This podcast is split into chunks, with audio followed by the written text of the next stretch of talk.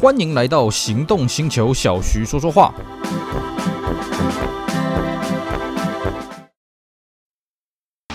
纯正欧洲制造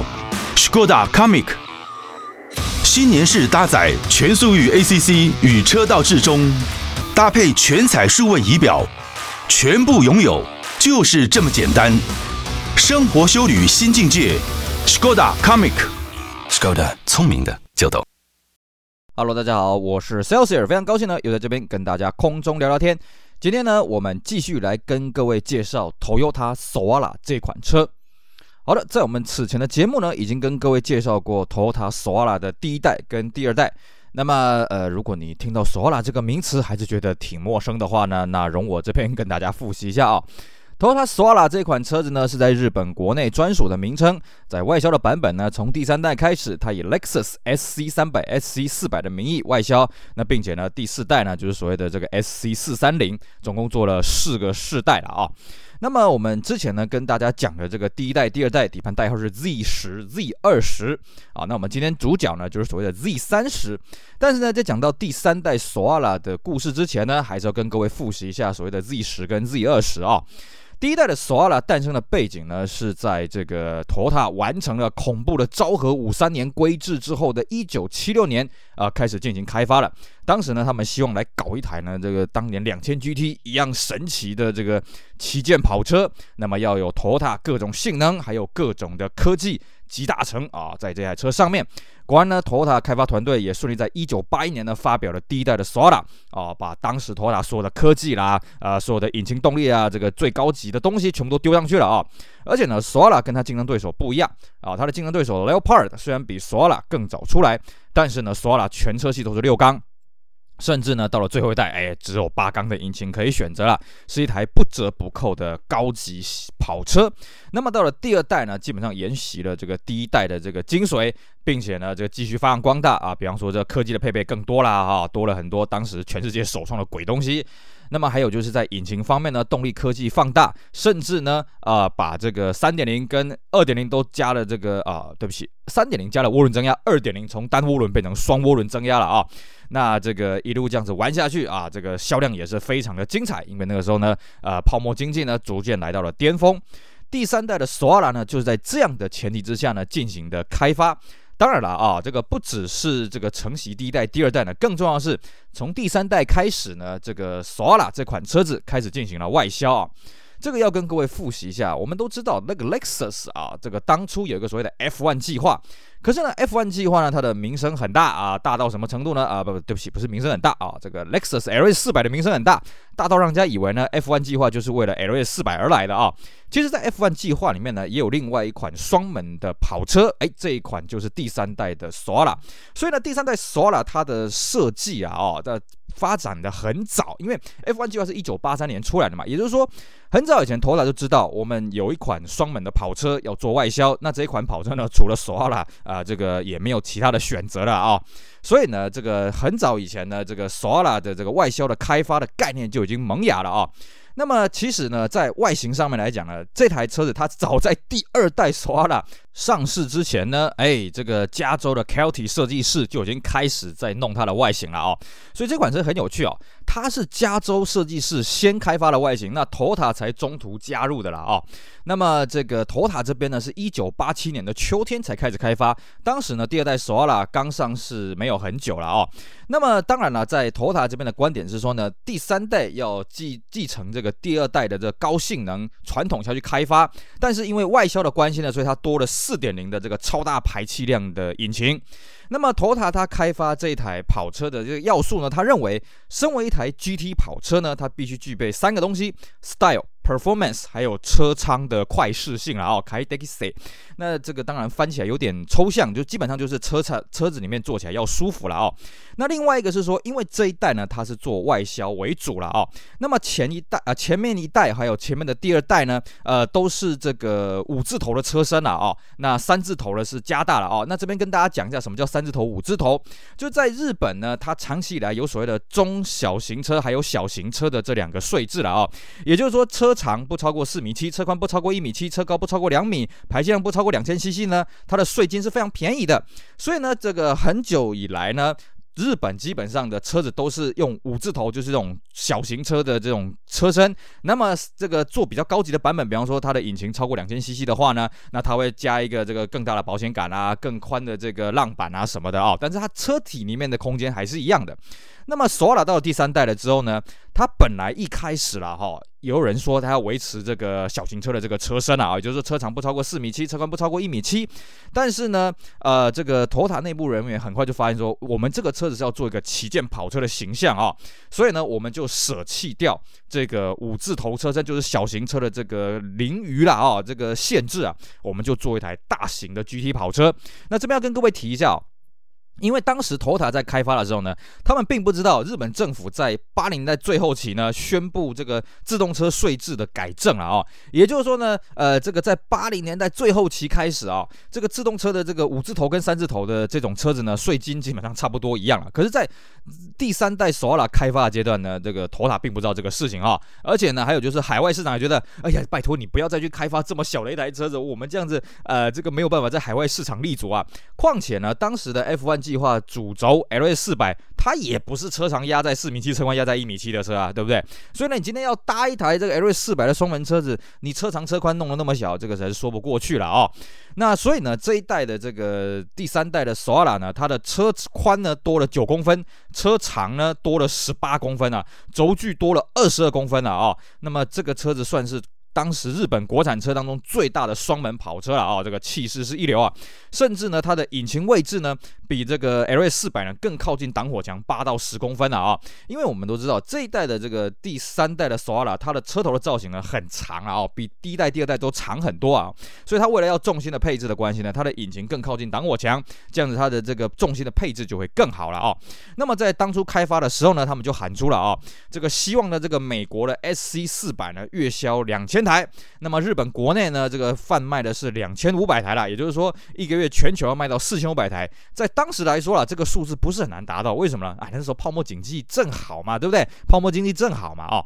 那这个有这些基本的要素，这个底定了之后呢，再来就是它外观的设计了哦。我们刚好跟各位讲过，这台第三代索拉的外观，也就是第一代 Lexus SC 的外观呢，是加州设计师先跑了哦。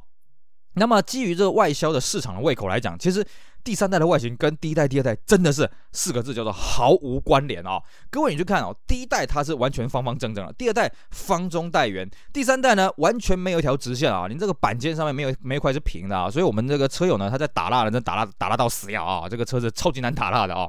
那么。它的这个车子外观非常的圆滑了哦，所以呢，也就造成了它的车门还有它的引擎盖哦，在开启的时候，这个这个设计的工艺就很麻烦呐，因为呃这个角度不是垂直的都呃不是呃那个线条不是垂直的哦，所以这铰接的结构呢都算是这个很用心的再去设计了哦，然后呢，这个保杆跟叶子板呢，引擎盖的材质是不同的。因为呢，保杆是毕竟比较偏向塑胶的嘛，可是呢，这个车子又这么的圆润，所以你要考量到它的变形的问题，还有它的烤漆的这个色泽不能有偏差了啊、所以呢，当时它的这个保险杆采用新的混合材质了啊、解决了这个问题。那么再来就是它解决这个涂装的这个变色啊，比方说金属的涂装跟这个塑胶保杆的这个涂装呢，会有这个色差的问题，所以它涂装呢也是从三层的涂装改成了四层的涂装了啊、哦。好，接着呢，我们就来讲这个比较抽象的外形。设计了啊、它外形设计的标语叫做“大人的 GT” 了啊、哦。那基本上啦，就是承袭一二代这个样子嘛哦，但是呢，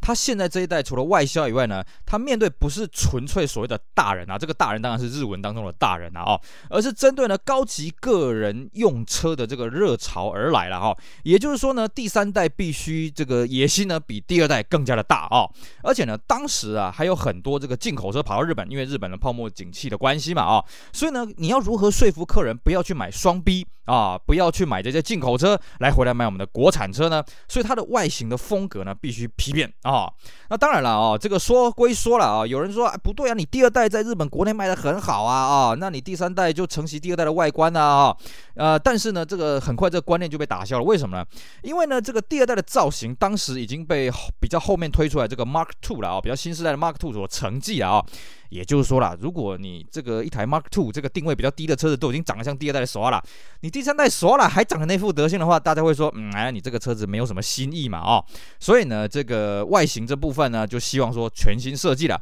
另外一方面呢，我们刚刚有讲到。这个第三代索拉的外形呢，最早是在这个加州这边开始进行的啊、所以呢，这个加州这边呢，他根本不管你第一代、第二代长什么样了，我就自己新开发了啊、然后呢，这个等到 Toyota 这个总公司这边，呃，晚了一年半才加入这外形的设计，发现，哎，其实加州设计师 Kelty 这边设计出来的外形其实是不错了哦，尤其它的非常修长的车头的设计呢，还有这个圆润造型呢，哎，这个真的是一个不错的出发点。了。所以呢，Toyota 的设计师呢，他并没有积极提出一个对抗的一个。稿件出来，反而是协助这个 Kelty 去啊、这个设计的更加的美好了哦。其实，在 Toyota 的汽车设计史来讲，这可能是头一遭了，就是啊，Toyota 总公司呢跟 Kelty 呢，呃，没有直接竞争啊，哦，而且反而是 Toyota 协助 Kelty 去完成这个设计稿的啊、哦。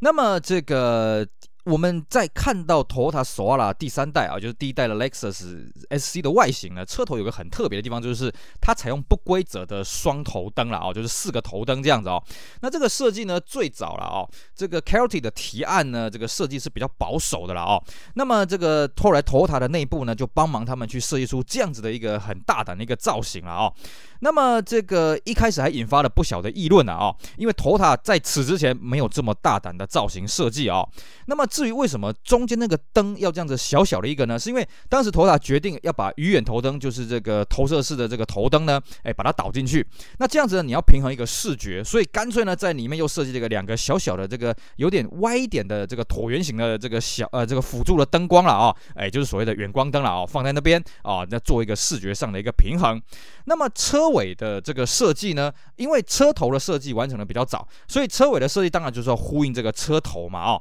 那么这这个变得就有点棘手了，因为车头做的很锐利啊，那车尾要怎么做的锐利呢？所以后来做了一个平衡点，就是那我车尾的线条跟车侧的线条做一个呼应，做一个水滴啊，这个这个等于扁平化的一个水滴的一个概念了啊。那至于它的侧面呢？哎，侧面算是这个第三代索拉跟前面两代，哎，比较有一点血缘呼应的地方啦。就是它的前车窗跟后车窗维持六比四的比例啊，但是呢，它把这个前车窗跟后车窗中间的这个 B 柱呢，把它熏黑，让你感觉起来这个前后的车窗好像是连成一气的，看起来更像一个水滴，一个圆润的造，一个圆润的造型哦。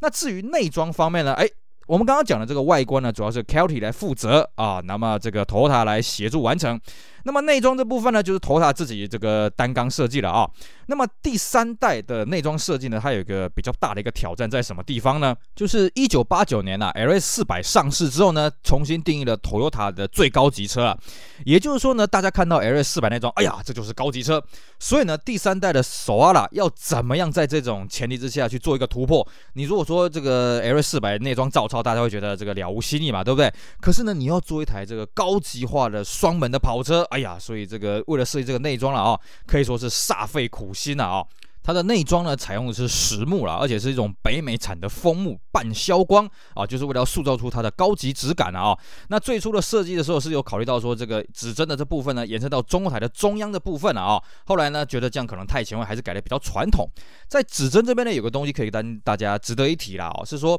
它的这个日规的版本就是第三代的索拉呢，走的是数位仪表啊，这个易经的数位仪表。但是呢，外销版走的还是传统的指针的啊。这个当然有人就说，哎呀，这个日本人自己又暗干好料了啊。讲这样子，嗯，我觉得某程度勉强算成立了，但是这是有一个原因的。Toyota 官方是有提出这样的一个说法，是因为 solar 第一代跟第二代啊，它都是走数位液晶仪表了，所以消费者已经很习惯 solar 就是该长这个样子。可是你看外销的呢，这个 LS 四百啊，就第一代的这个 Celluzio 它的仪表呢还是传统的指针的方式啊。你如果忽然搞了一个 SC 做一个数位的仪表呢，哎，这个消费者可能会觉得这个不大适应了啊。那么当然了，我们在玩车的人也知道，哎。这个数位仪表看起来就非常的倍儿亮嘛，啊，非常的漂亮嘛。但是呢，我必须跟各位讲啊，如果你有朝一日你弄到一台 SC 呢，你最好不要这样做。为什么呢？因为日规的仪表跟这个海外规格的仪表，你不能直上，你要修很多东西。而且我们有不少车友呢，修来修去呢，还是有些小 bug 了，还是些小问题的啊。这工程非常的浩大了啊。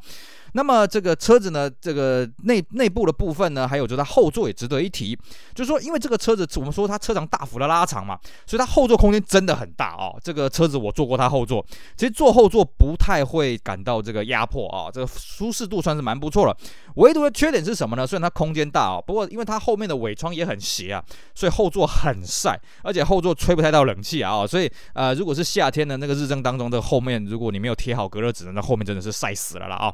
那么在它的外观方面的车色呢，呃，也是蛮有学问的哦。首先第一个哦，这一代的索瓦拉就第第三代的索瓦拉，它取消了双彩。我们可以看哦，这个第一代跟第二代的索瓦拉呢，它的外观都是双拼的，就是上面一个车色，下面一个车色啊、第三代呢，基本上都是单一车色啊、那么这个毕竟啊，第一个第三代的外形呢，跟第一代、第二代差很多。这么圆润的外形，你要做双色啊、哦，这看起来有点不伦不类了。我们坦白讲啊，因为双色你必须要这个搭配着刚正的线条会比较搭一些。第二个就是说呢，在海外市场对于这种日本车的双色接受度很有限啊、所以呢，干脆就不要推出双彩了啊、那么一开始呢，它推出了七种颜色了啊、其中呢，这个深蓝色的这个素材非常的特别，因为它的粒子很特别啊。那么在太阳反光下去的时候呢，阴影面会是呈现红色的，也算是一个头塔的一个新的尝试，甚至头塔当时来说，这是一个世界首创了。那么很好玩的是啊，我们都知道日本人喜欢高级车是白色的啊，这个是在这个皇冠当初推出双门的版本的时候呢，所这个讲的标语叫做“白いクランク”啊，这个各位有兴趣可以找我们之前的节目出来啊，我们有专门在讲这个事情啊。那么这个以前的索瓦拉呢，把白色算进去的话呢，它的这个色彩的比例呢，白色就占了九成了啊。那所以呢，这个第三代把双彩拿掉之后，当然呃这个珍珠白还是一个标准的颜色，但是呢就增加了很多奇奇怪怪的颜色。 颜色啊，那么让这个日本客户去做选择啊，当然也是面向海外的客户为主轴了啊，因为海外的市场不一定接受白色嘛，不一定接受白色就是高级车嘛啊，而且呢这一代很好玩哦。这一代它外观的镀铬基本上是没有的啊、各位你看哈、哦，车头没有水箱罩中网，那么车尾也没什么镀铬件，它基本上的镀铬只有在侧边的窗框，而且呢，这个二点五 GT 跟三点零 GT 这两个版本呢，侧窗框还没有镀铬啊，也就是说这个车整台车都是素色的啊、哦，这也算是一个新的一个挑战了啊、哦。那么基本上了啊，这个外形跟内装底定了之际呢，啊，里面的动力结构啊，还有科技配备也要开始来搞了啊。那么这一代呢，在日本国内啊，它基本上一开始就是两种引擎的阵容，一个是二五 GT 啊，一个是这个四点零 GT 了啊。那二五 GT 呢，这个车子它的引擎就是所谓的 EJZ 的引擎啊。那么为什么要留这个二五 GT 呢？其实很简单啊，我们知道这个 Sora 的历史，你这样翻开一看哦，，Sora 最早呢，它是这个二点零跟三点零的呃。二点零跟二点八的这个 NA 了啊，那么后来呢，这个二点八扩展到三点零，那么这个皇冠的 Coupe 啊，皇冠的双门版停产了之后呢，那么这个索瓦拉也追加了二点零涡轮增压引擎，因为呢，在日本的税制来说了啊，这个长时间就有一种二点零的车子税制比较便宜，但是我希望享受到更高级、更多的动力，所以呢，在七零代后期开始发展出二点零涡轮增压的这个系统啊，啊，这个这个销售的一个集聚。那么这个，所以索瓦拉也开始加入了涡轮增压这个元素。那一直到了这个第二代的索瓦拉啊，这个二点零涡轮增压发展成双涡轮增压了啊，这个性能当然更加的强悍。到了第三代呢，因为大家还是希望说要留一个这样的车当做一个入门的车型，并且呢兼顾这个性能的市场，所以呢这个第三代它就专门为了日本国内啊留了这个二五 GT。各位要了解啊。基本上这一颗 EJZ 呢，它是不外销的哦。这个外销走的是二 JZ 啊，就是三千啊，还有三千涡轮。可是，在这个第三代索阿拉呢，它基本上呃，它配的这涡轮增压引擎呢是 EJZ 的涡轮增压，因为它的成本也比较低一点。而且呢，它为了这个二五 GT 呢，也留了这个五速手排的变速系统。那当然，四点零呢就跟这个所谓的 Cellcio 所谓的 SC 四百呢走的是一样。而且呢，更厉害的是什么呢？这个四点零的配备啊，超级的豪华啊、哦！甚至呢，其实我们在看这个外销版的 SC 四百都觉得。它配备很好，对不起，日本国内的配备就更好。除了我们上一集跟大家讲的哦，它有这个液晶仪表以外呢，它还采用这个气压避震系统啊，主动悬吊系统啊。那这个系统呢，在过弯操驾起来呢，更加的犀利。更厉害的是，它还可以选这个所谓的四轮转向系统啊！哇，这个整个加上去呢，这个动态的反应完全不一样，并且呢，它的的这个这个中控台的面板呢，是整合触控的卫星导航，连冷气什么夯不啷那个操作都能整合在里面了啊！甚至还可以透过 CD-ROM 啊去灌资料啊，还可以导航你去这个温泉这个这个旅馆哦，这个算是先非常非常的先进了啊！那么当然了啊，你有这么先进的前提呢，嘿嘿，这个售价也是这个非常恐怖了啊！第三代索瓦拉是在这个五月七号呢，东京全日空饭店发表了啊、那它的这个行销的诉求呢，叫做 For Mind Cruising 哦。那这个广告在拍摄、哦，也是这个煞费苦心的啊、哦。它是跑到这个纽西兰的南岛去拍摄的，而且呢，几乎全程百分之九十以上都是用直升机去吊挂的哦。这个成本非常的高，各位有兴趣呢，可以去网上找出它当时的广告出来，你就会发现，呃，头塔在泡沫经济真是花钱不手软啊、哦。那么日规呢，最早只有二五 GT 跟四点零 GT 这两款车，没有三点零 GT 啊，三点 GT 是后来追加的啊。那么二点五 GT 呢，它最入门的是武术手牌的版本，是三百二十六点九万日币。那么最顶级的四点零 GT 再加主动悬吊多少钱呢？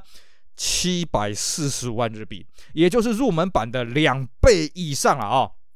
讲这样，各位可能这个呃还有点脑筋转不过来。我们这么讲好了，四点零入门的 GT 呢，三百九十五万。那么四点零有配这个主动悬吊系统的四轮转向的呢，就是它的两倍价哦，要七百四十万，非常非常多。而且呢，它的价格很贵，比当时的皇冠还要贵哇！这真是一个不简单的一个售价了啊。当然，因为那个时候是这个呃泡沫经济嘛，所以头塔他也没在怕的啊。但是很不幸的呢，他发表了当时就是泡沫经济的最巅峰。啊，一九九一年。那很快到九三年呢，泡沫经济彻底的瓦解了，所以第三代索瓦拉销量开始雪崩了啊。这时候没办法，那怎么办呢？那赶快进行一个是小改吧啊。所以呢，在一九九四年的一月呢，这个索瓦拉进行了第一次小改了啊。这个外观呢有做了一些变化，尤其是尾灯变化比较大啊。那么铝圈的造型也有改。那么另外就是什么呢？哎，这个四点零 GT 取消了啊，但是它上去的什么四点零 GT Limited 改名叫做四点零 GT L。那四点零 GT 呢取消了，追加了一个三点零 GT 了啊，当做一个入门款了啊。因为泡沫经济已经结束了嘛，干脆来一台比二五 GT 更便宜的啊，这个这个让它的销量推动一下。哎，果然这个效果也是还算不错了。这一年之后的这九四年、九五年的索拉在日本的销量呢略有一点提升了啊。那么在一九九六年呢又进行了第二次的小。改款就所谓的我们所谓的后期，那么后期呢尾灯也有修，那么车头最大的特色就是它加了这个水箱罩，小小的水箱罩了啊、毕竟呢，索拉一开始出来的时候，哎，它的车头完全是没有水箱罩的啊、哦，看起来很流畅。但是有个缺点就是什么？其实它的散热不是很好了。我们自己接触过了，我们都知道啊、那后期呢，哎，它开了两个小啊、开了几个小洞了啊、哦。那你说这个效果有没有变得比较好呢？哎，我觉得也还好啦，因为那个洞真的是小小的，意思意思了啊、哦。那么另外就是它把双安啊列为标配。另外呢，这个二点五二五 GT 这边呢，把它做了 VVTi，而且呢涡轮陶瓷化，并且把原本的双涡轮增压改成单涡轮增压呢，改成它的动力的这个输出的方式了啊、哦。然后呢，再来就是我们刚刚讲的这个四点零呢，有所谓的这个超级主动悬吊系统，外加四轮转向呢，这个东西卖的超级贵，所以呢，在第二次小改呢，也就整个拿掉了。甚至呢，到了一九九七年的八月了哦，干脆日本国内呢，把四点零整个给拿掉。那三点零的这个二追机的引擎呢，也做了 VVTi 的这个造型了哦。但是呢，日规并没有像海外一样，海外在这个时候呢，改成这个锯齿排档，日规从头到尾都没有出现锯齿排档哦。那么日规呢，是一直做到了二零。零一年的三月才停产，总共的产量呢是六万四千多台了哦，不到六万五千台。那么他卖的这个产品周期呢，卖了十年了哦，但它的销量呢，不到第二代的一半哦，第二代的从一九八六年卖到一九九一年呢，卖了十多万台啊哦，那么第三代呢，卖的算是灰头土脸了哦。那毕竟啊这么讲，其实呢第一代跟第二代都是五年左右就大改款了啊，也不算大改款，就是改款了啊。那第三代本来也是希望说啊，我们大概到九六年去做一个大改款嘛哦，可是没想到泡沫经济瓦解了嘛，所以怎么办呢？就硬着头皮卖啊，一路卖卖到二十一世纪来摊提这个模具的成本。其实啦，不要笑这个头塔索瓦拉啦，你去看。当时九零年代日本跑车每一台都嘛这样子啊、你看那个什么三千 GT 啦、FD 三 S 啦、Supra A 八十啦、啊 Z 三的三百 ZX 啊。每个本来都是希望说在九零代的中期就做一次比较大规模的改款了啊、结果发现，哎呦，景气不好了，哎呀，卖不动了，怎么办呢？就硬卖卖卖卖卖，很多都卖到二十一世纪啊、哦，所以在九零代后期你会发现，哎，日本的跑车界是怎么了？怎么都是一些这个这个上了年纪的这种跑车呢？啊，这个日本这些车厂他也是感到相当的无奈了啊，这个没有办法啊。OK，那么在日规的这个内装跟外观的颜色呢，它是有固定的搭配了啊、哦。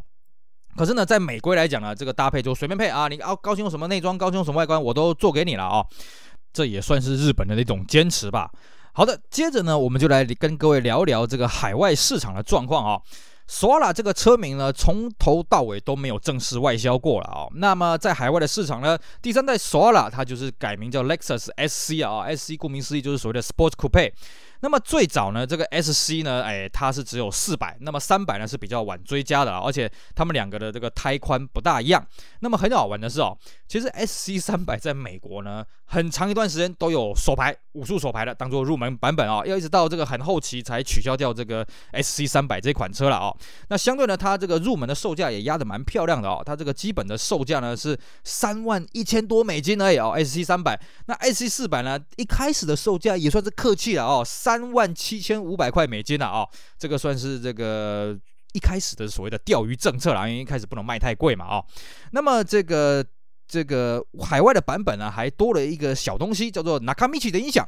因为在日本国内呢，这个 Nakamichi 基本上，Tota 不会让你去选配了哦。那么在国外的版本呢，可以选配 Nakamichi 两百八十瓦音响，而且再加这个十二片 CD 哦。那么这个算起来哦，外销版可能也只比日规版多了这个东西啦。因为像日规版的什么卫星导航啦、液晶仪表啦、四轮转向啦、倒车影像啦哦，这个东西哎，不好意思，外销版的通通都没有。那么车色了哦，这个日规版跟外销版也稍微有点不一样啊，这个变化是相当的复杂了哦。这个我们就不在这边跟大家一一的说。明了。另外也可以值得一提了哦，一开始呢，这个索瓦拉呢，这个车子不管是内销版或者外销版呢，都是由这个 Toyota 的本町工厂生产啊。但到后来呢，因为这个车销量很差啦，所以干脆丢到那个关东自动车那边去生产了啊。所以各位你可以去看一下啊，如果你有接触到 SC 的话，去判断它是前期还是判断它是前期、中期还是后期呢？你就看它的这个生产工厂，后期基本上呢都是关东自动车在用啊，在制造的了啊。那么另外一个就是说呢，这款车它内销跟外销的这个用料基本上是一致的啊。不像后来的 IS Altezza 这个日本国内版本的用料真的是比外销版的用料差很多了啊。那么 SC 四百呢，是一九九一年的六月在美国发表了啊，当时号称是说我们研发花了四亿美金了啊。那么 SC 三百呢，是晚一年九二年七月才发表的了啊。那么一开始呢，他们的配胎不大一样哦，就是 SC 四百的配胎稍微大了一点，但是中期之后呢，外销版的配胎统一都是二五五 R 十六。那么到九六年的时候呢，SC 四百的马力做了一点小小提升。九七年呢，就全部都 VVTi 化了啊、这个四点零呢，配到 VVTi，也就是我们后来台湾这个进口的这个 L 四百第二代的后期的这个 VVTi 哦。那么并且改了锯齿排挡杆啊。那么这个输出呢，就到了将近三百匹的两百九十匹了啊、并且也改了五速自排系统。那么 SC 三百呢，这个虽然改了 VVTi，但它的这个马力动力呢没有明显的变化啊。那么另外一个就是说它。的这个入门的五速的手排呢，因为卖的实在太差了，所以外销版呢也是把它给取取消掉了。那外销的版本呢，是一直做到两千年七月才停产的哦。比起日本的版本呢，早一点停产了啊、这主要是因为这外销的这个数字实在是很难看，而且那时候 SC 四三零的概念车已经出来了啊、随时可以衔接上去啊、那么这个车子呢，它的售价，当然啊、我们整理一下资料呢，它在美国的售价呢是节节的高升了哦。像我们刚刚讲，一九九六年一开始的时候呢，这个 SC 三百刚发表了，首排的这个价格呢是三万一千五百块美金啊、那么要一直到后面呢，这个啊、呃，这个哦，对不起，这样讲不大对啊。那个自排的版本呢是这个三万两千四百块美金，但是呢，到最后两千年的这个自排版本已经涨到四万三千九百块美金了啊，这相当的贵。那么四百呢，一开始是三万七千九百块美金的啊，那么后来呢，涨到是五万六千四百块美金。当然，它的配备还是有逐渐的堆叠上去了啊。这边我们就啊不一一跟大家讲。基本上，它这个车子的选配件啊，大概就是什么电镀铝圈呐、十二片 CD 啦、天窗、车库遥控啊、皮椅啊、记忆啊、电调方向盘啊、电动变色、车外后视镜啊，那么还有这个电热椅啊、TRC 啊、Traction Control、纳卡米奇音响啊这些，还有尾翼啊这些有的没的了啊。那么台湾这边呢，因为第三代的 SC 并没有正式引进，台湾是一直到第四代最后一代的这个 SC 四三零了啊啊，对不起，不是第三代 SC 啊，第三代索瓦拉就是第一代的 SC 啊啊。那么台湾没有正式引进，因为那个时候我们还这个对日本车日制车呢有相当的限制。到了九七年呢，解除了日制车这个限制了之后呢，因为当时的日本车也是按照配额来的，所以和泰并没有导入这个 SC 这一款车子进来。所以我们在台湾看到的 SC 呢，都是当年透过留学生或或者是透过这个大使馆的名义弄进来的啦哦。那么在台湾呢，基本上你只看得到这个前期跟中期。后期的 SC 呢，就我们目前的研究了啊，我们大概只找到三台而已啊。为什么呢？因为毕竟啊，九七年之后，呃，这个政府 WTO 开放日车进口了嘛，对不对？那以前呢，有很多水货的前客啊，这个中间商呢会去找留学生，哎，你帮我带这个车，帮我带那个车。但是呢，到了这个九五年开始呢，政府逐渐收紧了这种留学生带车的规范，除了原本你要在这个所在国啊，就是美国当地呢或加拿大当地，你要挂牌满一年以外，你回到台湾之后，你也要挂牌满一年才能转手啊。也就是说，必须要等两年才能转手。那个时候呢，又这个坊间的风声就说，哎，我们台湾要加入 GATT，就是 WTO 的前身。所以那个时候，水货商呢，对于这 SE 这个车子的敬谢不敏啊。我们目前看到的哦，这种后期的 SC 啊，基本上都是当年留学生啊要自己回来台湾用，所以才把它带回来的比较多了哦。那么呃。前期跟中期呢，就比较看得到，哎，这个是水货商啊，中间商把它给弄进来的这种车比较多了、哦。那基本上啊，在这个车子来说，因为我开过三百跟四百了啊，三百这个车虽然账面上马力是两百二十五匹，但是我必须跟各位讲啊，这个车动力已经非常够用了啊。我常常在这个车子当时在开的时候发生一个事情，就是什么呢？在地下室移车的时候，发现哎，车子怎么不会动？我打到低档。油门一踩，哎，怎么车子还在原地？我本来想说是不是变速箱滑档了，完蛋了。结果呢，哎，我再多试几次，怎么还是这个样子？可是我也没听到什么怪异的声音啊。直到呢，我下车一看，才发现，哦，原来啊，它直接烧胎。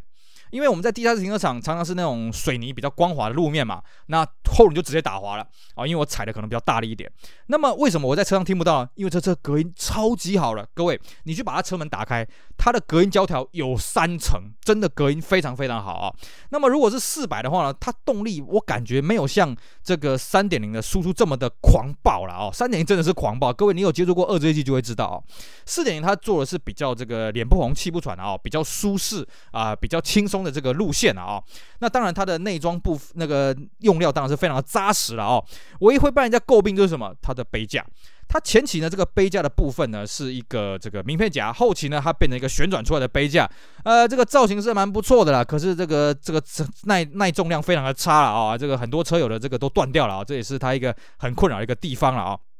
再来就是说呢，我们台湾大部分这种啊，这个 SC 都是所谓的美规了哦。我也有遇过加拿大规格的哦。那么它的温度显示呢，基本上都是华氏哦。就算我接触过那台加拿大规格，诶，它也是华氏啊。我觉得这个相当的有意思啊。但是呢，华氏对于我们来讲，我们的这个温度啊，这个冷暖空调的这个温度调整啊，就比较麻烦一点。它没有这个这个度 C 啊，就是摄氏可以切换啊，这算是比较可惜的一个地方啊。那么 SC 这个车子，我们大概这样估了一下了啊，前前后后可能在台湾呢，大概有将近一百台左右啊，当年进来台湾了啊，其实数量也不算是太少。那么时至今日呢，还是有一一个族群啊在玩这款车子，所以各位如果对这个车有兴趣的话，其实这个车并不难找，而且它的中古价格也不算非常的贵，养起来啊啊啊，少数是专用零件了啊，但是如果基本上你养得起一台 LA 四百呢，你要养一台 SC 三百、SC 四百。倒不是那么的难，毕竟台湾有这个玩车这个族群，各项零件要掉啦什么的，要维修什么也不是非常的困扰了啊、哦。